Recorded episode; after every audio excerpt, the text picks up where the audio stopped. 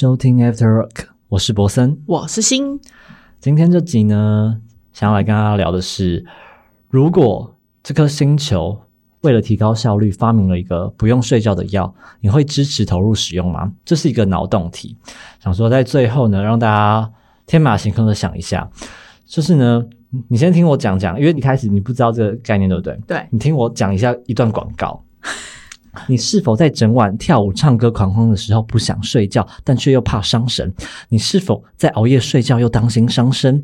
你是否在终于有了时间睡觉的时候却又失眠？After Work 研发站向您提供一件最新的产品——不用睡觉药。吃下这颗药，你将不再会困，也不需要睡眠。同时，这颗药完全没有副作用。星球将免费发放，所有的人可以自愿选择吃或不吃。不用睡觉药目前已经研发完成，是否投入使用需要每一位公民的投票决定。那么，各位听众跟老百姓们，After Work 这颗星球为了提高效率，发明了这个不用睡觉药，你支持投入使用吗？支持真的吗？买，你是认真的还是？认真的、啊。听完这段广告，你可以，对啊，可以，可以不用睡觉哎、然后又不会有副作用，那对我本身健康会造成影响吗？因为不睡觉这件事，不会好买哦？真的、啊，囤货，囤货。来，那我们来聊聊看。所以你现在先，你会觉得先支持吗？支持啊！因为我有时候确实会有一些你那种状况，就是比如说晚上，有时候我晚上比较有灵感，或是对于生活或个人有很多的想法，都是在很晚的时候。对，但是那时候拿起手机，你就会发现，哇，已经一点了，其实早该睡了。然后如果这时候有这个药，我给它吃下去，灵感全全涌出，然后吃完药之后还可以继续上班，我觉得可以。好。既然你觉得可以，那我先觉得不可以。好，我先站在不支持这边来说一下，这个不睡觉药，我当然不支持。我没病吃什么药？睡觉是病吗？如果睡觉是一种病，我宁愿长睡不起，病入膏肓。睡觉是世界上最美好的事情。就是早上给你们跟别人打招呼都是，诶，昨晚睡得好吗？如果吃了不用睡觉药，以后打招呼说，诶，昨晚比前晚更进步了吗？吃了不用睡觉药，女生可能没有了美容觉，只有美容发呆。你也没有什么宿便，只有随便。以后也没有什么裸睡，只有裸奔。还有再来就是，梦境是可以反映我们潜意识，反映出我们最真实的一些想法。没有了梦境，以后别人问你你的梦想是什么，你说我没有梦，我只有一个小目标。我们回想一下好了。我们的社交生活，睡觉真的是我们人跟人之间最后一块遮羞布。想象一下，如果喝完酒发了酒疯，你在几个小时之后逐渐的醒过来，你看到你的桌上啊，或是你的呕吐物吐出来的东西，然后你的朋友还倒在你的呕吐物里面，他这时候也逐渐醒过来。这个时候，你是不是希望这一切都没有发生过？以后你的同事或你的好朋友给你发来讯息，你不想回，你第二天没有办法说什么哦，不好意思，我昨晚睡了，你只能说不好意思，昨晚我瞎了。甚至有伴侣的人，你都没有办法说我困了来拒绝他，你只能真诚的告诉他说对不起，我觉得我不爱你。有人说这个药是自愿的，你不想吃你就别吃吧。我给大家举例几个场景：你睡了。偷东西的人永远清醒，你的孩子睡了，隔壁的孩子永远清醒。你以为你有选择，但只要一个人吃了这个药，其他人都没得选。只要有一个人吃了，他提高了他的工作效率，很快这个世界就会分化，会化成不同的小区、不同的城市、不同的国家。最后，不睡觉国的人会趁着睡觉国的人睡觉，把他们都干掉，让他们长眠不起，还要嘲笑他们：你们不是想睡吗？再来，如果有人吃了，如果所有人都吃了这个药，人类的效率不就提高了吗？大家不要被这个人类的效率迷惑到，它只提高了效率，但是我们知道，享受不会追求效率，或是玩也不会追求效率，我们追求的就是只有工作效率。这个是奔着一个可以提高工作效率去的。但是人类最擅长的事情就是打发时间，deadline 才是我们的第一生产力，睡觉是每一天的 deadline。所以为什么我们半夜的时候效率会那么高？因为你知道，你再写不出来，你就要困死了。哪怕有人就是我们整整二十四个小时都提高，我们的效率极高。你想想，这是一个很可怕的世界。就这个世界从此之后就没有什么海底捞，每家餐厅都是海底捞。你也没有什么早晚高峰，就一天到晚都可能是高峰。所以我们从此都不需要家了，就是公司就是你的家。你洗个澡继续干活，你要是不愿意洗个澡继续干活，你就会被开除。你被公司开除就被叫做逐出家门。从此地球上资源的消耗可能会加倍，人类会在共同加班中总是要共同死亡。我们的生活在一个极有效率的时代中，似乎每一分钟都该活得有意义，似乎每一分钟都不能被辜负。我们总觉得时间不够，要是再多一点就好，再多一点就好。但是我们真正缺少的根本不是时间，我们缺少的是管理时间的能力。我为什么不支持这个药？因为它免费。我人生每一次的上当都是从免费开始的。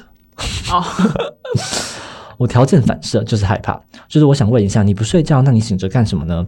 你说我有很多事情可以干，可是算了吧，再多的时间都不够你划手机，不睡觉也是划手机，长生不老还是划手机，这个要提高不了效率，就是提高你划手机的频率。那你提高谁的效率呢？全部提高就等于都没提高，都吃了药不睡觉，你不睡，老板也不睡。原来我们什么时候休息呢？就是趁老板睡觉的时候休息。现在他不睡了，那你怎么休息？推广这个药，就是我帮中年夫妻表示不同意，因为一到了晚上，他们就不知道要聊什么，就漫漫长夜，主要就是靠着睡意缓解尴尬。就是这个药什么意思呢？就是连同床异梦的机会都不给了，是吧？老公说晚安，老婆说晚什么安？吃药了吗？你可以不吃，你说可以不吃，可是这个药最讨厌的地方就在于假装让你选，其实没得选。老婆说我吃了，你敢不吃吗？以后夜晚都是你敌明我暗，谁知道他会对着 这张脸产生什么深度思考？所以就是随着吃药的人越来越多，就在这颗星球里的作息也一定会调整。所以就是这时候你还觉得你会有选择的权利吗？就是这颗药我最讨厌的地方就是它好像被迫所有人被迫延长他的工作时间，然后而且是以自愿的名义。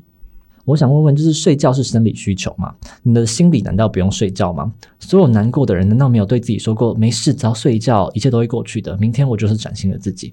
吃了这个药，他再也没有崭新的自己，只有闭不上眼的自己。我觉得短暂停下来是我们非常有用的一件事情。就是像苏打绿，不是因为一些原因不能再叫苏打绿，然后在此之前他们在。对你不知道这件事吗？我不知道。哦，就是他们有一些，就是他跟他的经纪也是经纪人嘛，反正他在跟他们一个恩师发生了一些，你去找新闻，这个新闻蛮大的，反正就苏打绿的事件，清风跟他这个团队的事情。然后，但是他早在二零一七年就有宣布，他们苏打绿这个团要休团三年，你知道？那你知道这件事吗？不知道。好，但是他们休团了三年，然后他们现在以新的名字，他们叫鱼丁蜜，你有听过吗？没有听过，因为他们不能叫苏打绿，然后他们就把他们苏打绿的一些字拆出来，变成鱼丁蜜。对他们现在就是以他们新，因为他们不能叫苏打绿，可能就是有版权问题。像 S H E 可能版权是注册在他们公司，反正就是有一些他们商业的模式了，就有版权问题，所以他们不能被叫苏打绿。然后他们刚好也休息了三年，所以他们现在以鱼丁蜜出来，然后有新作品，他们即将要推新专辑了，重获新生的回归来了。所以这件事给我最大的感受就只有一点，就是我们都需要休息。就是有时候人会非常疲惫，他跟你睡不睡觉没有什么关系啊。就是你重复的醒着，当你重复的醒着，你的肌肉其实也会感到疲惫。我就问一下，呃，如果你们觉得一个人他从活着到死一直都是醒着的，他不是一件很可怕的事情吗？你利用什么时间休息呢？你以为你平常说，哎，我学习累了，我听听歌，这就叫休息，或是我。我换一下，我可能去运动，做个瑜伽伸展，这就叫休息。但是你知道，人他是有记忆的，一旦你睡过，你会记得那个睡觉的美好。你在做什么事情都不会感觉到你是在休息。所以我觉得重点。就是为什么我不推广这个药？对我来说，我不愿意失去我的梦境。梦是具有创造力的来源。我真的在梦境可能看过《天空之城》，我看过长着翅膀的独角兽。梦境的潜意识是我们的快乐，焦虑的反射是另外一个世界。大家贪恋的现实世界，大家贪恋现实世界的五光十色，可是却忘了我们在另一片曾经给予我们安慰的地方。我们一直都有这个平行世界，在另外一个世界，我们我们放出被这个世界禁锢的灵魂，充分的自由。我分享一个故事好了。就是呃，今年有一个人，他的外婆过世了，他非常的难过，因为他是他外婆带大的。嗯，他回到他说他外婆过世了，他就回到他的老家，所以他每晚都会出去那个老家看，他可以看到满天的星空，他就会出去看星星。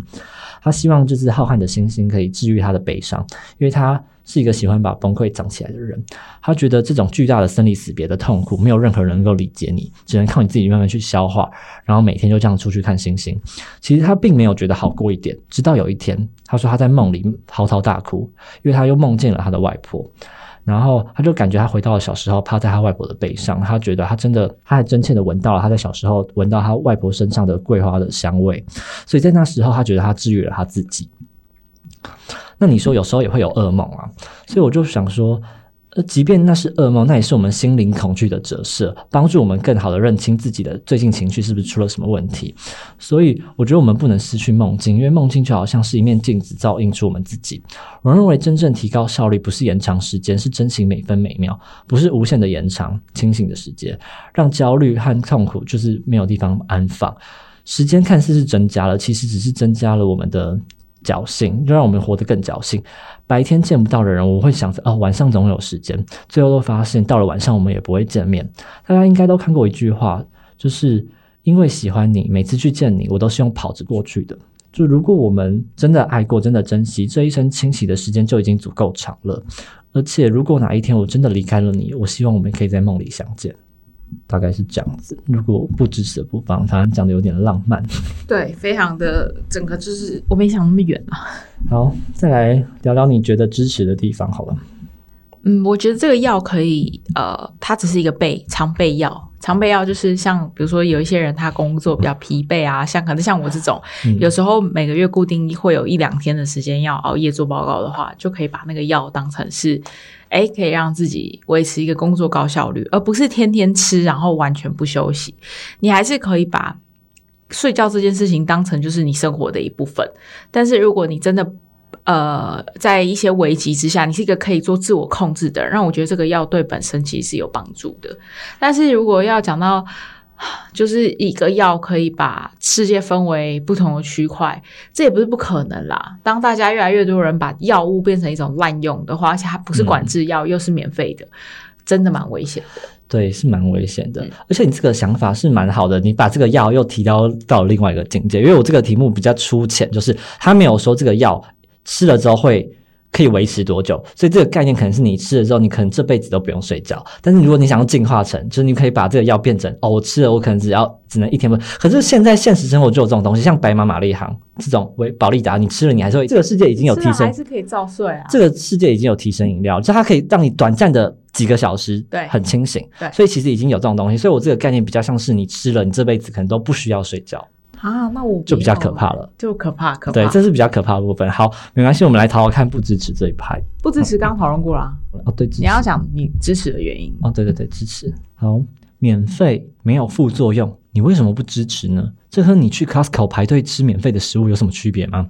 就是又没有逼着你吃，你可以不领，但是你不用掀我的摊嘛。所以呢，关于睡觉的美好，你知道睡觉的美好是在于能睡着的那一群人，睡觉睡不着和睡不醒，这才是现在人最大的悲哀。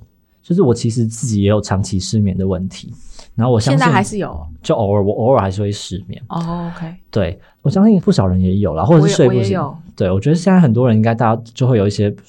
嗯，想睡睡不着，对，但是睡了睡不饱，对，然后睡不饱或是睡不醒，他们会有起床气的这群人，不让他们吃这个药会活得很辛苦，所以这个药其实很像神丹啦，就是大家想象我们现在熬夜，别人会跟我们说熬夜伤身，月亮不睡你不睡，医院等着你缴费，就现在有了这个药，没有副作用。就是通宵成了保健，你再也不用睡觉。这个药可以让你在不睡觉的时候还可以身体健康，真好啊！让我们把晚上的时间都释放出来。睡觉是我们现在不得已不去面临的一个选择，因为不睡觉可能会死。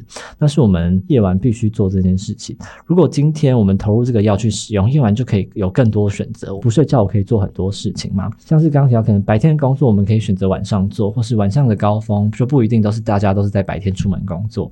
还有再就是，我听到很多人可能会说什么常回家看看，但是有多少人是真的常回家睡一睡？就是我不知道你们有没有一些经验，就是我们跟父母的生理时钟不一样。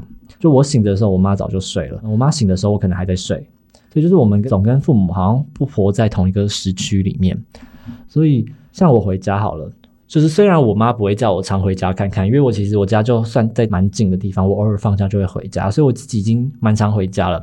但是我工作依然很忙，我休假才会回去。然后我在这一题有一个感受，就是当我回家回到家里的时候，我不知道大家是不是就是回到家你都不太会吃早餐，因为我都起不来，回到家都是睡到中午的那一种。那你平常都起得来？平常要上班是一定起得来了。那一刻我跟我妈的连接就是我起床了，电锅可能会蒸着馒头，那是出自于我妈对我的爱。然后。就是，即便我回家住，就是我们两个好像生活在同一个空间，但是我们两个人却没有多少时间相处。很多人年轻的时候也是这个样子，你回家之后，父母都会说你早一点睡，然后第二天起来可能已经中午了，你爸妈都已经在做饭，他们都吃饱了，然后可是你起来吃个饭，你下午又出门，或者你晚上回来，你有可能在做别的事情。所以我只是希望吃了这个药，是希望可以生活在跟他们生活在同一个时区里面，就是我妈可以不用再帮我蒸馒头，我可以跟她一起吃一份早餐。太浪漫了吧！你设个闹钟早点起来比较好。对啊，其实也蛮可以反驳的。好，再来就是刚刚说梦境是人逃避现实的一种方式，我其实也同意。可是你要知道，梦境这件事情是自己不能选择的。你们有多少时间没有做过梦了，或是你们能不能控制自己梦境是什么时候发生，或是你。梦境会发生什么事？我觉得，与其等待梦境，不如自己创造梦境。当我们遇到不开心的时候，第一反应不是去睡觉，因为睡觉之后你可能会更失落，问题没有解决。我可能会把它写下来，就像你之前提到，你可能会写在日记上，会用这种方式记录下来，因为文字是记忆，可以永久记忆的。你当之后回头看这些文字的时候，你可能会忘记你当初的情景，就是你可，但是你会记得你描述的那些字。你的亲人也没有离去，只要你还能感受你的爱人，他就没有离开你。所以，就是治愈你的不一定是梦境，而是你写下的这些故事。是你能够记得这件事情。再来就是效率，是因为在这个药设定里面，它就是为了不让你困嘛，所以你做什么事情都不会想睡，所以你的精神状态是饱满的。然后我们本质上不是因为自己非常喜欢睡觉，是因为我们困，然后让我们感到非常痛苦。人类时常就是局限地方，就是我们常常受限于很多生理需求的需求，以至于我们想要改变那个痛苦。再来就是什么叫做药？好了，在我的理解里面。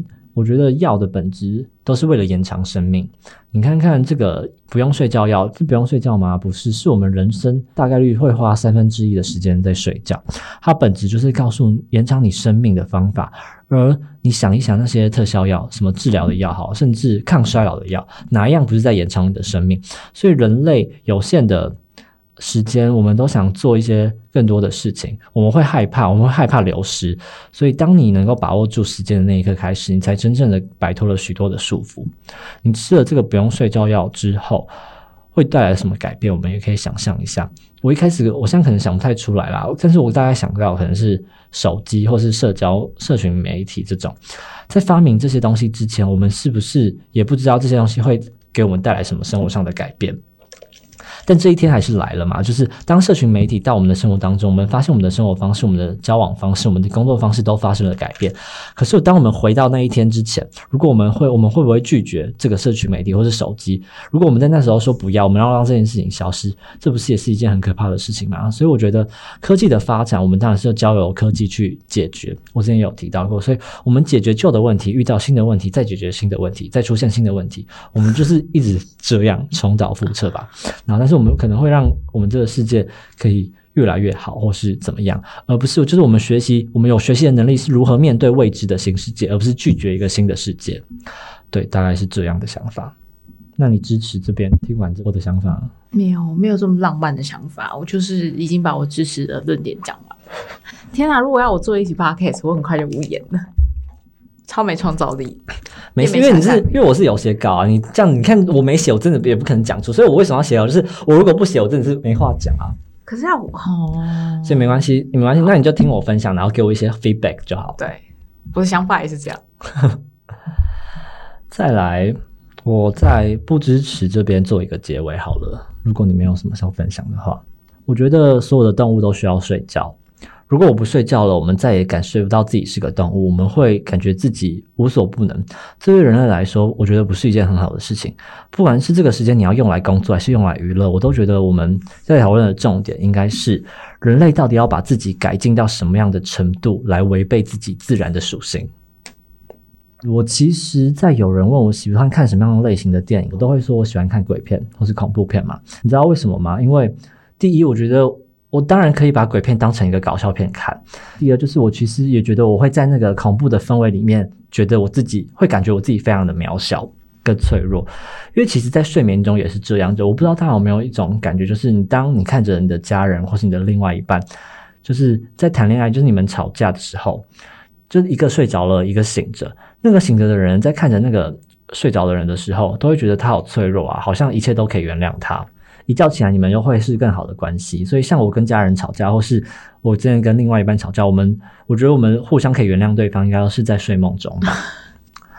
再来就是，如果我们有了这个不睡觉药，这个世界上会丧失很多浪漫。大家想想弗洛伊德《梦的解析》这本书好了，那如果没有睡觉这件事，那他解析谁呢？或是睡美人的故事可能也不存在了。王子走过去的时候，睡美人眼睛一睁开，说：“哎，你干嘛？”马丁路德金他也说过，“Have a dream” 也没了，他只能说 “I have a pen”。最可怕的是，我们人类再也没有寿终正寝，你只能眼睁睁的死去，太可怕了。接下来他们还会发明出什么不喝水药、不伤心药、不吃饭药，人可能一点一点变成机器的样子。我觉得我不希望变成这个样子，我希望人还是要点人的样子。就是我们常说，你做个人吧。我希望人类永远保有那种 “tomorrow is another day” 的浪漫。我也是觉得，如果这样，如果一个一个药物，它如果不是管制药的话，给人类带来太大的呃生活上面的影响，那我我宁可就是这个药大家都没有，或者是它真的就是很严格的管制药，它其实可以被归类成毒品那一派了吧？对，对啊，因为一吃就这辈子都不用睡了，所以我觉得大家还是要思考这件事情，因为你就会跟你周遭所有的呃大家的生活形态会完全不同。对啊，所以我的立场就是，对于就是改造特别激进的改造人类的人性这些科技，都是要非常的保守啊。就是这里面的原因，就是好像修改，就是我们对于时间的紧迫感，但其实不是。就是工业文明发展了灯泡以后，我们说人造白昼嘛，就有白天，和人晚上也有白天的感觉。那我们好像有了更长的时间，但其实我们并没有缓解我们对时间的紧迫感，所以我们。我们对时间的紧迫感可能更加严重。就另外就是现在我们功能性的看待睡眠这件事，如果把它当成对生命的浪费，其实不一定。因为如果把睡眠取消了，那清醒的意义其实也没有了。因为就是睡眠，就像高音要有低音才有高音的美妙，然后强壮要有柔弱，你才会才会有强壮的意义。然后你取消了睡眠，那清醒可能也没什么意义了。它是一个相对的东西。然后睡眠它不是生命的一种浪费，它可能是生命的一段音符啦。哲学家可能会觉得说，帮助人接受死亡，而睡眠就是短暂的对死亡的模仿。就如果这一生我们不断的睡眠，不断的醒来，到最后我们面对死亡的时候，我们可以说长眠安息。但如果我们取消了这个睡眠，那我们对死亡来说，可能就是突然坠落的深渊。所以我们希望大家可以温柔的看待这个生命的部分，这样子。最后再，如果你觉得这个药可以被发明出来可以使用的话，我这里收一个尾，就是在古希腊的神话里面，睡神叫做修普诺斯，他是黑夜之神的儿子，死亡之神的兄弟。就是我一直认为人类创造神话对于这些想象非常的有趣，就是呢，死亡跟睡眠同时都会让人构成休眠的状态嘛。他们是一对兄弟，所以你知道人生最困苦的就是，即使在你有限的生命里面，你也没办法准确的抓到人生的确定性。很多时候，睡觉它本身就不是一个你可以选择的事情，甚至是你对睡意的不满，你其实不想睡，你想要抵抗你的睡意，所以很多许多时候其实是不自由的。所以今天分享这个东西，只是希望可以重新抓回不用睡觉这件事情。要知道，他在希腊神话里面睡觉，连宙斯都抵挡不了睡神的诱惑，众神在睡意面前都会就消失。无法抵挡睡意这件事。对，所以我觉得世界上有人是需要吃这种药的，就是像我这种人，或者你刚刚提到，如果这个药不是一吃了就不用睡觉的话，就一辈子睡不着，我觉得是可以的。因为像我们睡不着，我们可以吃安眠药，但是如果我们不想睡，可不可以也有一种就是这种药？所以。我可能就是也没有那么聪明，然后没有那种天赋跟积累。像我做这个 podcast 的时候，我觉得我自己应该算是蛮努力的在做这件事情。我吃下这个药之后，我是不是可以再去这件事情多精进？我希望我的努力可以没有上限，就是笨鸟先飞。那个先飞的鸟会因为身体吃不消了，带着很大的愧疚睡去。就是比如说我昨天写这些稿子，写到半夜，或是我剪片剪到天亮，我就会想到，如果吃下这个药，我就可以赶快把我的稿子写完。我甚至可以把我的稿背起来，我不用看。我希望我可以背好这些稿。对，所以不是笨鸟怕先飞，就是笨鸟最怕的是让别人发现它是笨鸟。所以我在做这件事情，我每天都是非常认真。听众不知道会不会觉得我随便讲的一些可能有深度的故事，或是有一些论点，或是都是我去看一些东西，然后写出来的稿子。如果我希望有一天我真的不需要睡眠的时候，我不用站在镜子前看着我自己的黑眼圈，担心我自己的肝、我的健康可能会提醒我，我不能一直飞，因为你会累。可是那一刻，我希望有一个药可以告诉我，我可以一直飞，让我的勤奋也可以没有上限。所以今天问这个世界会怎么样？不是问这个世界会变怎么样，就是只问我们自己啊，你想不想利用睡觉的时间多去做一些你认为值得的事情？以上就是我们今天分享这个脑洞题，让大家去思考啦。反正我觉得蛮有趣的，有时候也会想要讨论一些这种虽然是不切实际，但是我觉得还蛮值得去聊聊看，就是可以聊出什么样的东西来。那所以今天就是我们这集，然后也算是我们第一季的最后一支。那在这边呢，第二季之后有什么消息会再跟大家分享。那最后最后一首歌，最后想送给大家的这首歌叫做《City Running City Sleep》。也是有点浪漫的一首歌，超适合今天的。对，就是希望大家有个好梦。那送这首歌给大家，我们之后再见，拜拜，拜拜。